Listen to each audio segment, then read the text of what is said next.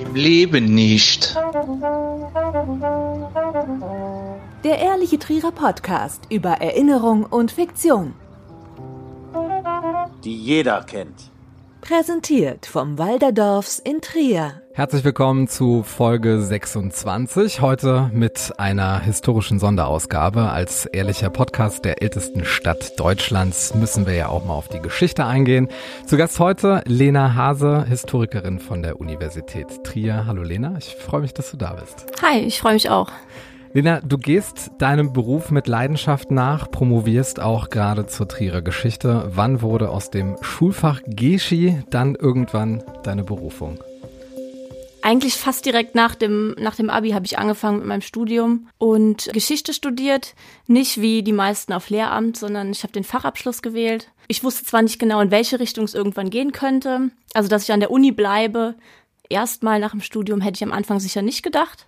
Aber für mich war relativ schnell klar, dass das mein Fach ist, wo ich bleiben möchte. Und was in der Schule schon so eine Überfliegerin oder war das ein Interesse, dass das später gekommen ist? Deinen Blick entnehme ich, dass du jetzt nicht immer die 15 Punkte hattest. Nein, natürlich nicht immer. Nee, also mir lag Geschichte schon, das stimmt schon. Also ich hatte LK Geschichte in der Schule mhm. und ähm, ja, das hat mich immer interessiert, schon vorher auch, also in der weiteren Schullaufbahn vorher, sag ich mal. Und dabei bin ich geblieben dann. Hast du so einen Trick beim Datenlernen hier 333 bei Iswas Keilerei oder hast du immer so den Blick gehabt fürs große Ganze?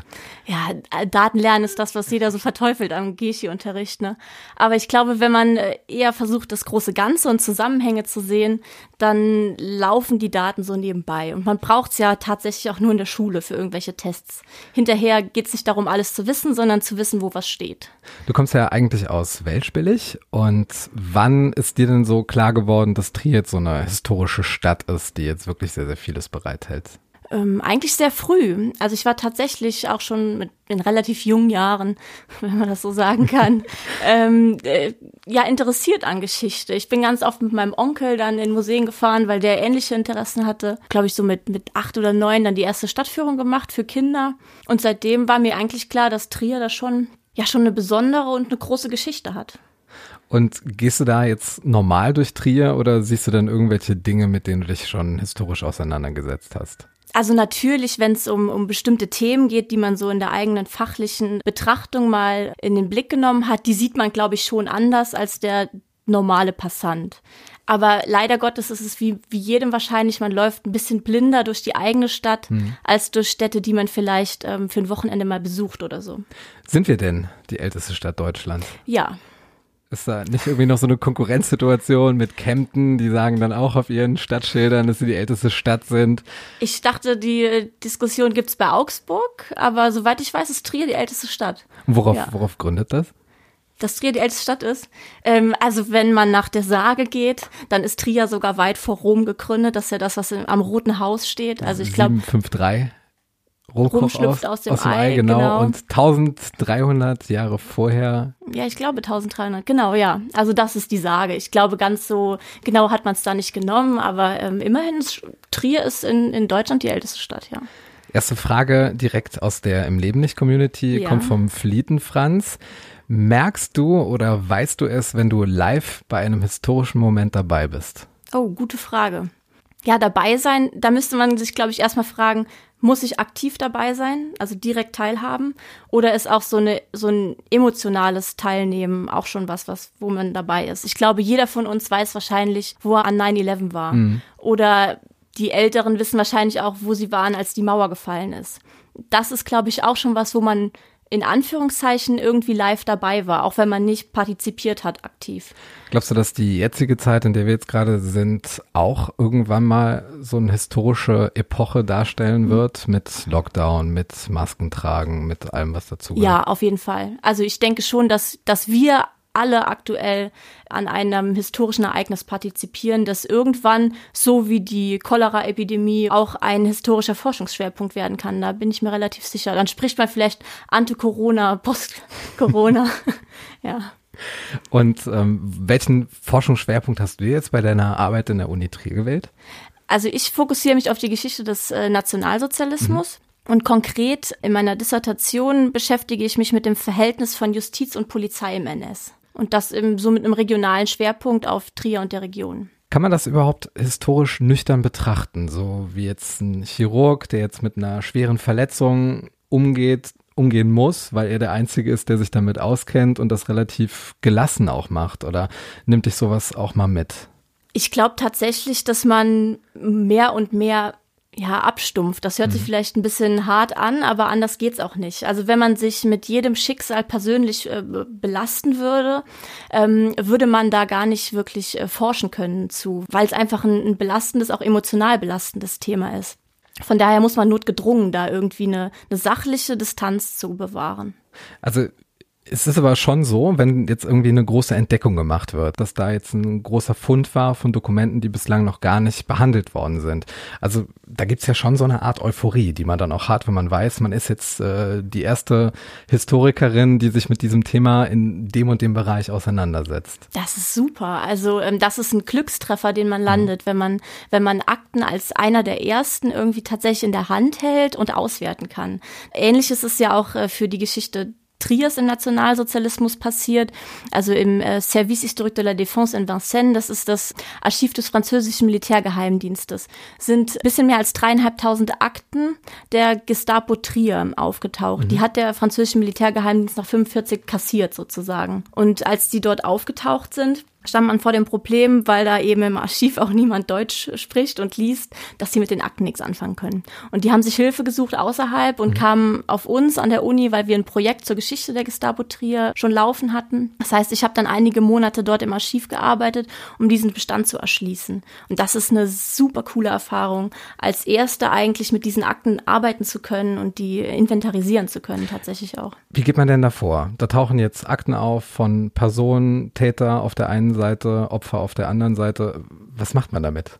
Ja, erstmal kreuz und quer sichten. Also mhm. um sich einen Überblick zu verschaffen, einfach Kartons aus dem Regal ziehen und reingucken, um erstmal auch äh, sondieren zu können, welche Themen werden hier überhaupt abgedeckt, um was geht es hier konkret in den Akten. Und dann entwickelt sich so langsam ein Plan, wie man damit umgehen kann. Dann beginnt man eine Datenbank aufzubauen, Datenbank zu schreiben, um das irgendwie erfassen zu können. Ja, und dann heißt es Akte für Akte lesen daraus erschließt sich dann nicht nur die Einzelschicksale, die es eben bei den Menschen gibt, die jetzt vielleicht auch den Geburtsort Trier hatten oder jetzt in Trier gewirkt haben oder in Trier zu Schaden gekommen sind.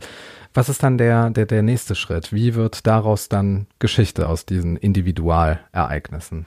Also so eine Akte steht natürlich immer für ein Schicksal, muss aber in einem Gesamtkontext eingebettet werden. Das heißt, auch so ein Riesenbestand kann erstmal nicht nur alleine ausgewertet werden, sondern es gibt immer Gegenüberlieferungen, die hinzugezogen werden, andere Quellenbestände, die man heben muss, beispielsweise Gerichtsakten, Verwaltungsakten, auch autobiografische Aussagen beispielsweise von, von ehemaligen ähm, Häftlingen, Betroffenen, aber auch Tätern. Mhm. Und so ein Kompendium muss dann zusammengesetzt werden und kann ausgewertet werden. Und dann kommt es natürlich darauf an, welche Fragestellung hat man selbst. Also mit welchem Schwerpunkt geht man eigentlich daran, was denkt man herausfinden zu können. Und dann geht es jedem Historiker oder jeder Historikerin ähnlich. Man hat bestimmte Fragen, die man beantworten möchte. Was waren deine Fragen gewesen? Bezogen auf meine Dis vor allen Dingen dieses Verhältnis herauszustellen von Justiz und Polizei. Man liest vielerorts immer noch, dass die Polizei, vor allen Dingen die Gestapo, mächtiger und mächtiger wurde, ne, durch Inhaftierung in Schutzhaft, Einweisung in Konzentrationslager oder direkte Exekutionen beispielsweise auch, und die Justiz so mehr und mehr verdrängt hat. Wenn man sich das aber konkret vor Ort anguckt, dann merkt man, dass das Verhältnis viel, viel kooperativer war. Ja, natürlich von Konkurrenz, aber auch von Kooperation geprägt war. Äh, das heißt, die Justiz ist keineswegs total verdrängt worden, sondern hat eine sehr zentrale Rolle gespielt in diesem Verfolgungs- und auch Vernichtungsapparat dann. Also bedeutet das, dass im Grunde das Verhalten der Gestapo zur damaligen Zeit von der Justiz legitimiert worden ist in diesem System? In Teilen ja. Also es gab ganz, ganz wichtige Kooperationsprojekte, sage ich auch mal, wo die Justiz bewusst gesagt hat, diese Gruppe von Personen, die möchten wir überhaupt gar nicht mehr betreuen, wenn man das so sagen kann. Also beispielsweise hatten jüdische Menschen und Polen und Polinnen überhaupt gar nicht mehr ab 1940, ab den Polen erlassen zum Beispiel, die Möglichkeit vor einem Gericht gerichtet zu werden, sondern die Justiz hat von vornherein gesagt, das interessiert uns nicht mehr, das kann die Gestapo machen. Das heißt, man hat sich ganz bewusst Felder überlassen, um auch pragmatisch gesehen arbeitsökonomischer mit den eigenen Kräften umzugehen. Für mich ist das sehr, sehr schwer nachzuvollziehen, wie man da im Grunde diese Distanz äh, hinbekommt. Also die Straßen, die gibt es heute noch, wo die Menschen abgeführt worden sind. Und Gleichzeitig waren diese Straßen früher äh, Schauplätze von größten Verbrechen. Also das ist sowas, geht, geht mir nicht in den Kopf. Und äh, ich verstehe zum Beispiel nicht, wie da so eine Form von Alltag stattfinden konnte. Ja, das ist super schwer zu erklären. Man muss sich vorstellen, dass ähm, am 30. Januar 33 natürlich nicht auf einmal Schlag auf Schlag eine neue Zeit begonnen hat. Das heißt, die Menschen, die damals gelebt haben, für die war das gar nicht so als Umbruch spürbar sofort mhm. im Januar 33, wie wir das retrospektiv natürlich so betrachten. Das heißt, für die ging es erstmal ähnlich weiter, wie es vorher weiterging. Also man hatte vorher auch schon nationalkonservative Regierungen, natürlich ohne Beteiligung von Nationalsozialisten, aber die hatte man ohnehin zunächst ja nicht so als wirkliche Gefahr auf dem Schirm. Und das heißt, diese Radikalisierung, die stattgefunden hat im System und dann auch in der Gesellschaft, die ging schrittweise einher. Somit gewöhnte man sich vielleicht auch mehr und mehr an das, was von oben, also von der Staatsführung aus vorgegeben worden ist oder gegebenenfalls sogar von den unteren Verwaltungsbehörden ja in so einem vorauseilenden Gehorsam verfügt worden ist. Also Schutzhaft zum Beispiel gab es auch vor 33. Sondergerichte gab es auch vor 33. Also das ist alles nichts Neues erstmal gewesen, wo sich die Durchschnittsbevölkerung gedacht hätte, oh, äh, hier passiert gerade was, ähm, was krasses, sondern dass dieser Umbruchsmoment ist vielleicht erst viel später wahrzunehmen.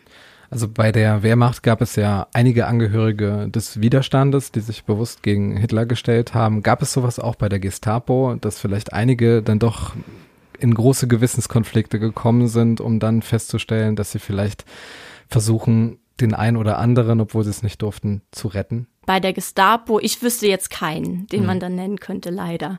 Und auch bei anderen Polizeiorganen würde mir jetzt ad hoc, würden mir weniger einfallen, die tatsächlich Widerstand geleistet haben. Widerstand ist natürlich auch ein ziemlich großer Begriff, mit dem muss ja auch immer ein Systemumsturz äh, einhergehen, ähm, so dass man vielleicht abgeschwächtere Formen von sowas wie ja, äh, dass man nicht einverstanden war mit bestimmten Maßnahmen vielleicht Interessant ist aber, wenn man unterschiedliche Bevölkerungsgruppen in den Blick nimmt, man war nicht einverstanden mit Gesetzesvorschlägen oder Verordnungen des Regimes, äh, die das eigene Umfeld betroffen haben. Mhm.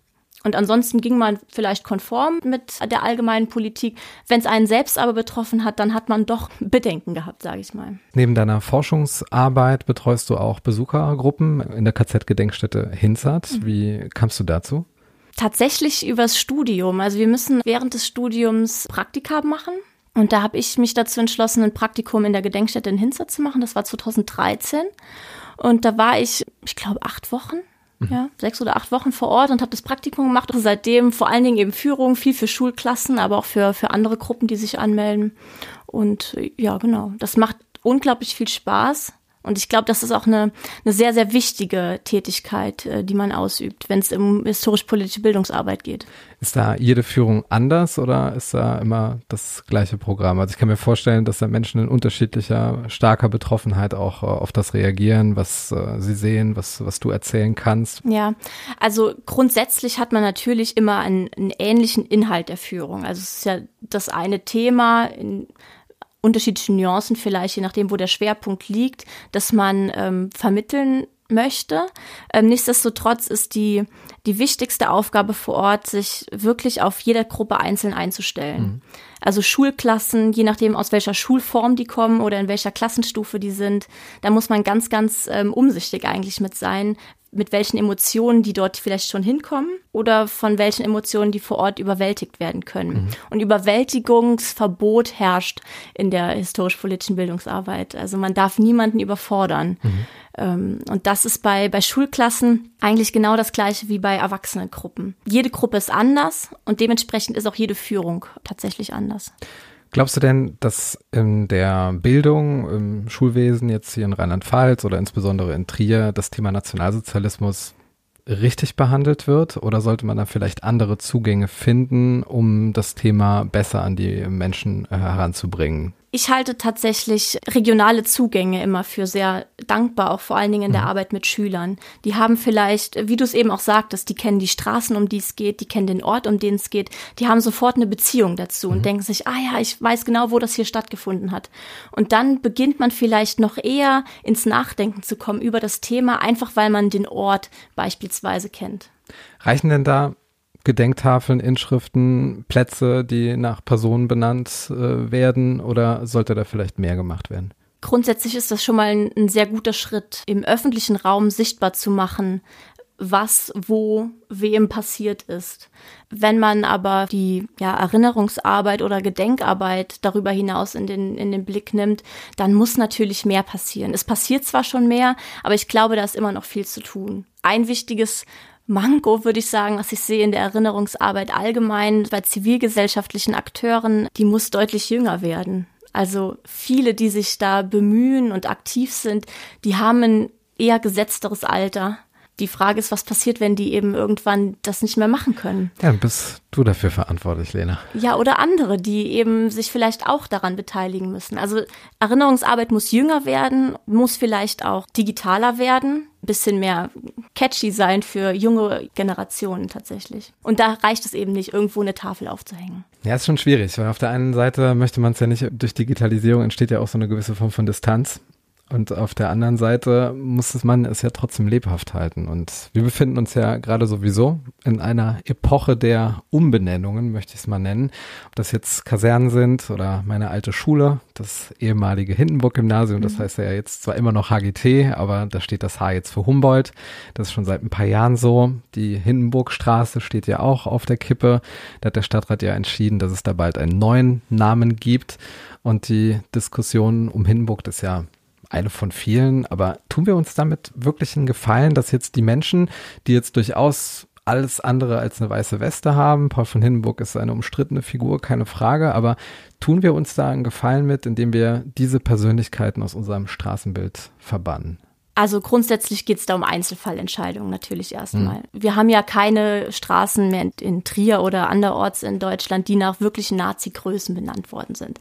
Also gleich von den Alliierten ist die Adolf-Hitler-Straße umbenannt worden beispielsweise. In Theodor-Heusallee. Ja, die ging vom Bahnhof aus Richtung Nordallee, ja, Theodor-Heusallee, genau. Mhm. Das heißt, äh, da muss man natürlich Abwägungen treffen. Aber wenn wir uns beispielsweise Paul von Hindenburg anschauen, dass das Hindenburg-Gymnasium jetzt Humboldt-Gymnasium heißt, ist die eine Sache. Denn da geht es bei der Benennung einer Schule auch um die Vermittlung von Werten. Mhm. Die Straße, Hindenburgstraße, ist eine ganz andere Hausnummer. Also da muss kein Wert vermittelt werden durch das Straßenschild, sondern diese Umbenennung, die ja im Übrigen Ende der 20er Jahre stattgefunden hat, also da wurde die Straße Hindenburgstraße genannt, mhm. einfach weil Hindenburg zu Besuch in Trier war. Der war damals Reichspräsident, also das äh, Oberhaupt des Deutschen Reiches. Ist dann Ehrenbürger geworden, jetzt nicht mehr? Genau, ist Ehrenbürger geworden und man hat ihm die Ehre erwiesen, eine Straße nach ihm zu benennen sehr gängige Praxis überall in Deutschland. Diese Straße jetzt umzubenennen, weil er Hitler zum Reichskanzler ernannt hat und dann als Steigbügelhalter der Nationalsozialisten zu gelten hat, ist in meinen Augen ja ein ziemlicher Kurzschluss eigentlich. Mhm. Äh, es wäre sinnvoller zu thematisieren, also seine Person zu kontextualisieren und auch zu historisieren. Denn im Kontext der Zeit ist er sicherlich anders zu sehen, als wir es heute retrospektiv sehen. Mhm. Also wir denken vom Ende her, wir wissen, was in den Vernichtungslagern draus geworden ist, dass Adolf Hitler Reichskanzler wurde. Mhm. Als Paul von Hindenburg ihn ernannt hat, äh, wusste er das nicht. Man muss bedenken. War schon senil gewesen, war auch schon Er war 70, senil, ja, ne? ja, der, ich glaube sogar älter. Also er war ein alter Mann. Aber nichtsdestotrotz in dem Kabinett, das er vorgeschlagen bekam, gab es genau drei Nationalsozialisten. Davon war einer eben äh, Adolf Hitler und ansonsten Parteilose und Nationalkonservative. Also es war mitnichten eine Nazi-Regierung direkt von Beginn an. Mhm. Und die Tatsache, dass sowohl in der Regierung als auch in der Gesellschaft viele einfach die Wirkmächtigkeit von Hitler und der NS-Ideologie unterschätzt haben, das trifft sicherlich auch auf ihn zu. Also es ist nicht zu verkennen, dass er das alles ermöglicht hat. Aber was wäre ihm übrig geblieben? Nach einer Zeit der Präsidialkabinette mit instabilen Regierungen gab es jetzt zum ersten Mal eine Mehrheitsregierung, die wirklich regierungsfähig war. Und ausschließlich darum ging es ihm wahrscheinlich. Ja, also stellt man sich als, man ja als, ja, das wäre schön, wenn man in die Köpfe gucken könnte, Mhm. dann wäre auch Geschichtsschreibung eine tolle Sache, dann könnte man das viel einfacher machen. Aber das ist zu kurz gedacht. Äh, zu sagen, das ist der Grund, warum wir diese Straße umbenennen. Also ich denke wirklich, es wäre ein, ein besserer Umgang mit der Geschichte, wenn man das kontextualisiert, darauf aufmerksam macht, die heißt so, weil wer war zu Besuch und so weiter und so weiter. Und wir haben darüber diskutiert, ob wir die umbenennen sollen, machen es aber nicht, sondern möchten hier wirklich darauf hinweisen. Mhm. Gibt's gibt's schon einen Namen, wie die jetzt heißen soll? Glaube ich nicht, nee. Ich, ich glaube, man kann sogar Vorschläge einreichen in der Stadt. Also so eine Straßenumbenennung, wenn sie schnell gemacht wird, kann auch schiefgehen, wie in Berlin. Da wurde ja im Zuge der Diskussion dieses Jahr die U-Bahn-Station Mohrenstraße umbenannt. Sollte ja Glinka-Straße heißen. Und ähm, dann hat man herausgefunden, dass dieser Michael Iwanowitsch Glinka großrussischer Nationalist war, polenfeindlich und antisemitisch. Dann kam das große Storno. Jetzt soll die Straße nach Anton Wilhelm Amo benannt werden. Er gilt als erster Gelehrter afrikanischer Herkunft an einer preußischen Universität. Und jetzt zieht sich dieses Verfahren mit der Umbenennung in die Länge. Man will die Bürger nicht beteiligen. Ist schwierig.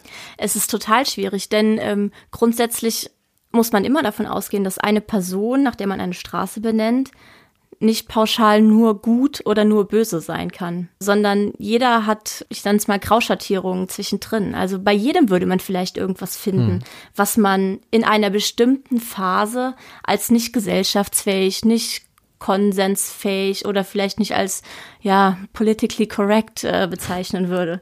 Und die Frage ist eben, wo fängt man an und wo hört man dann auf? Ne? Also es gibt sicherlich No-Gos. Man würde ja heute äh, bestimmte Straßen einfach, ähm, also bestimmte Namen für Straßen niemals vergeben. Aber das ist ein anderes Thema. Hm. Wie ist das denn mit Karl Marx? 1818 in Trier geboren, viele Fans. Manche wollen ja die Karl-Marx-Universität.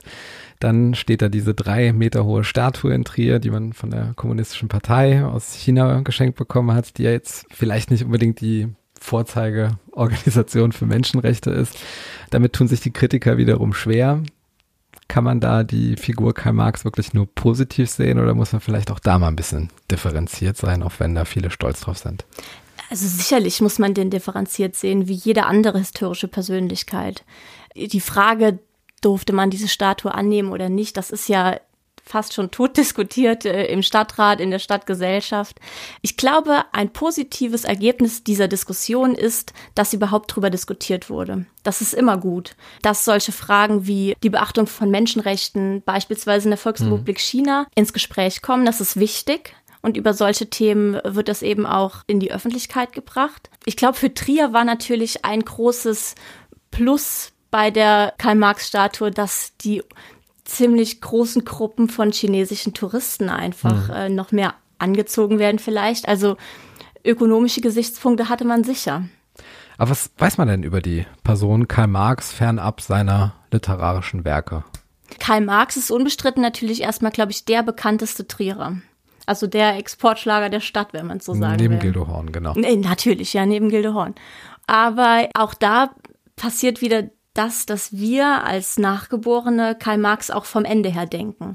Also wir wissen, dass im Namen seiner Theorien, also im Namen von Kommunismus oder anderen Ismen, ähm, Verbrechen verübt worden sind oder die Menschenrechte ignoriert werden. Aber Karl Marx selbst war ja nicht, erstmal war er kein Marxist. Das konnte er nicht sein, weil er selbst Karl Marx war. Und Karl Marx war auch kein klassischer Kommunist in seiner Zeit. Er führte ein, ja, ich sag mal, gesetztes bürgerliches Leben.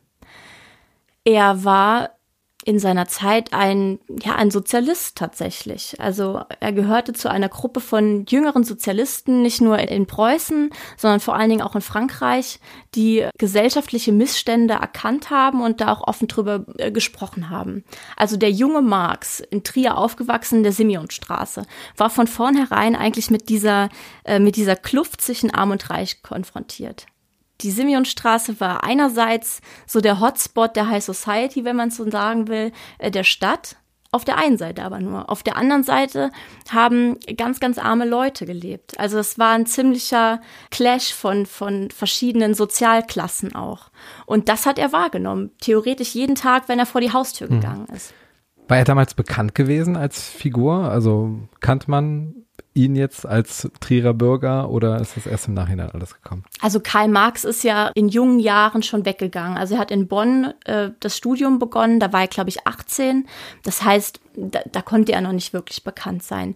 Ganz anders eigentlich sein Vater, Heinrich Marx. Der war ein bekannter Jurist in der Stadt, ja, in der notablen Gesellschaft äh, ziemlich akzeptiert, ziemlich gut vernetzt. In ähm, ja, in so Clubs wie der Casino-Gesellschaft zum Beispiel, also elitären Strukturen mhm. aufgenommen und er war auch gut bürgerlich. Also nicht das, wofür man im Nachhinein sozusagen ja Sozialisten und Kommunisten im Durchschnitt hält. Mhm. Würdest du sagen, dass das ein guter Namenspatron wäre für die Trierer Uni? Oh, also der Aster fordert ja in Teilen, glaube ich, immer noch die Benennung nach Karl Marx. Ich glaube, da wäre ich wieder ein bisschen ähm, vorsichtiger. Also wir heißen ja Universität Trier, das ist relativ universal gültig. Und man kann sich auf die alte Universität damit berufen. Jetzt hast du dich ja mit den letzten Hunderten von Jahren Trierer Geschichte extrem intensiv beschäftigt. Wer wäre denn noch ein vielleicht absolut vernachlässigter Prominenter dieser Stadt? den man unbedingt mal erwähnen müsste mit seinem Lebenswerk? Wen ich natürlich aus eigenem Anschauen super spannend finde als Person und auch super wichtig für die Trierer Geschichte, ist ähm, der erste Oberbürgermeister preußischer Zeit, also Wilhelm von Hau oder Wilhelm von Haaf. Da gibt's unterschiedliche Ausspracheweisen. Also die Hafstraße heißt Hafstraße. Die heißt Hafstraße, ich weiß, aber also etymologisch gesehen wurde diese Familie entweder als Hau oder als Haf äh, bezeichnet, also auch mal unterschiedlich geschrieben früher. Wann, wann war der aktiv? Der wurde Oberbürgermeister 1818 und ist 1839 gegangen worden. Also der wurde abgesetzt aufgrund ziemlicher Konflikte mit der preußischen Regierung äh, und hat aber weiter gewirkt in, in der Politik, also bis in die höchsten Vertretungsgremien in Preußen hat sich jetzt zwischenzeitlich vieles geändert, weil man jetzt nur noch zehn Jahre insgesamt im Amt bleiben kann. Aber was sind denn so die Werke, die er jetzt für Trier umgesetzt hat, äh, an die man sich heute noch erinnern sollte? Also was jeder sieht, wenn er durch die Stadt geht, ist, dass die Simeonstraße beispielsweise eine geschlossene Straßendecke hat. Früher floss der Weberbach durch die Stadt. Mhm. Und zwar von der Simeonstraße aus so den Hauptmarkt hoch bis zur Weberbach eben. Teilweise ein bisschen unterirdisch, aber nichtsdestotrotz äh, war er, also diese Überwölbung des Weberbachs nannte man das dann, die ist unter ihm äh, durchgesetzt worden. Also es muss auch furchtelig gestunken haben früher in der Stadt einfach. Ähm, was man ihm noch zu verdanken hat, ist die Kanalisierung der Mosel, der Ausbau der Schifffahrt, also infrastrukturelle Maßnahmen tatsächlich auf diesem Gebiet, wie auch Straßenbau in der Eifel zum Beispiel, also Preußisch-Sibirien damals, dementsprechend gar nicht fast äh, infrastrukturell erschlossen. Also er hat sich tatsächlich für relativ vieles eingesetzt. Also komplementär zu pa Karl Marx tatsächlich für sozial Benachteiligte, mhm. für, ähm, für mehr äh, Sozialleistungen tatsächlich, für eine Aufstockung des Budgets des Armenhauses. Er war doch, obwohl er als ja, also von Preußen, für Preußen war der total liberal und fast schon, fast schon äh, links. Er selbst war Mitbegründer der Fraktion des späteren Zentrums, mhm. also doch eher in der Mitte verortet, sag ich mal, im politischen Spektrum. Aber doch ein Liberaler. Spannend, wie man das jetzt vom Ende her denkt. Jetzt kommen wir zum Quickfire. Das mhm. heißt für dich 16 kleine Gedenkveranstaltungen, die es zu begehen gilt. Bist du bereit? Ja. Deine Trierer Lieblingsvokabel. Der Ports. Dein Lieblingsort in Trier? Der Domfreihof. Dein Trierer Lieblingsgericht? Krumpern-Schnietsche. Dein Trierer Lieblingsgetränk außer Fietz? Oh Mist. ähm, Riesling-Sekt. Riesling-Sekt tatsächlich? Ja, ja, ja. Dein letztes Konzert, das du besucht hast, ist auch schon historisch, glaube ich, mit der Zeit. Ja, also ging ja jetzt lange nicht. Das letzte war dann tatsächlich letztes Jahr im November. Das ist so eine 90er äh, Jahre Techno-Festival gewesen in Mannheim. Okay. Das letzte Sportereignis, das du dir angesehen hast? Oh, ich gucke gar nicht gerne Sport. Äh, ich war letztes Jahr im März in Urlaub und da habe ich ähm, Basketball geguckt. Äh, Miami Heats gegen Cleveland Cavaliers. Oh, das ist gemerkt hier. Deine Trierer Lieblingsgastronomie? Die Losteria, da gehe ich ganz gerne hin. Dein Lieblingstrierer? Lebt er noch? da gibt es viele. In welcher Zeit hättest du am liebsten gelebt?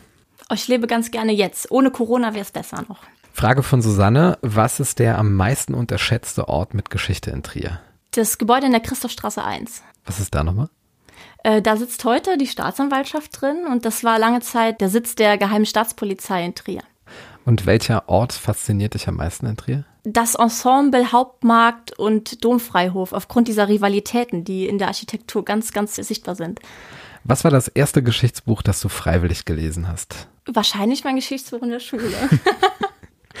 Über welches Thema würdest du am liebsten noch forschen? Oh, Tatsächlich glaube ich um den, den, Wandel der Erinnerungskultur in Umbruchssituationen. Also einmal ab 45 bis 49 natürlich, also das Anlaufen und dann aber auch mit gesellschaftlichen Umbrüchen verbunden. Also Erinnerungen der Migrationsgesellschaft, Erinnerungen aber auch im Vereinten Deutschland zum Beispiel. Mhm. Frage von Christian. Ist für Historiker die Digitalisierung eher Fluch oder Segen? Wie stehst du dazu? Oh, für mich ein Segen.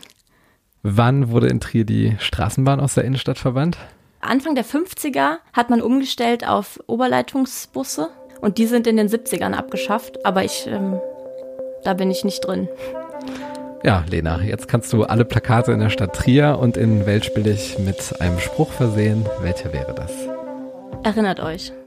Und das ist auch gleichzeitig das Schlussmotto der Folge 26 im Ehrlichen Trierer Podcast. Heutiger Gast Lena Hase promoviert derzeit an der Uni Trier. Den Link zu ihren Werken gibt es dann in den Show Notes und auf Instagram unter der neuen Folge. Lena, von Herzen danke, schön, dass du da bist. Danke, dass ich hier sein durfte. Im Leben nicht. Der Ehrliche Trierer Podcast über Erinnerung und Fiktion die jeder kennt. Präsentiert vom Walderdorfs in Trier.